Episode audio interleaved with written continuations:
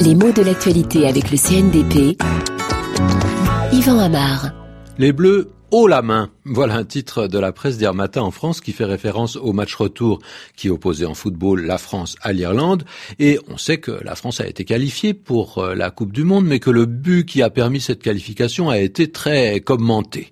Est-ce qu'il a été marqué dans les règles de l'art? La question peut-être se pose. En tout cas, le titre haut la main fait un jeu de mots qui souligne bien l'ambiguïté de ce résultat. On peut entendre que la France s'est qualifiée haut la main, ou bien que la France s'est qualifiée et oh oh la main. Ah, en effet, la France qualifiée haut la main HAUT signifierait qu'elle s'est qualifiée facilement. Ça n'a pas été de justesse, elle en a fait plus qu'il n'était nécessaire pour être qualifiée.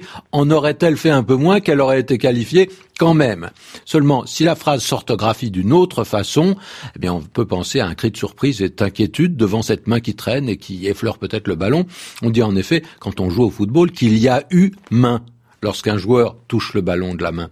C'est strictement interdit pour tous, excepté pour le gardien de but, et une main est donc synonyme d'une faute. Ah, il a fait une main.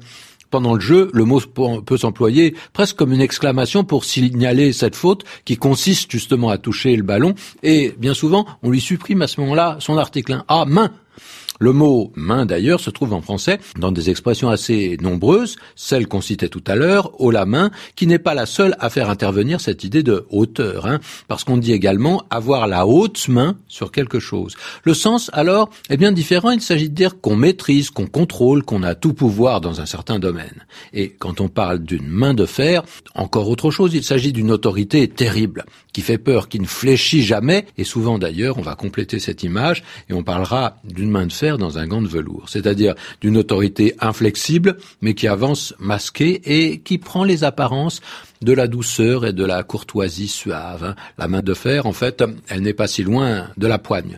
Et puis il arrive que le mot soit lié à une idée de pouvoir. Par exemple, on a l'expression prêter main forte, c'est-à-dire aider quelqu'un.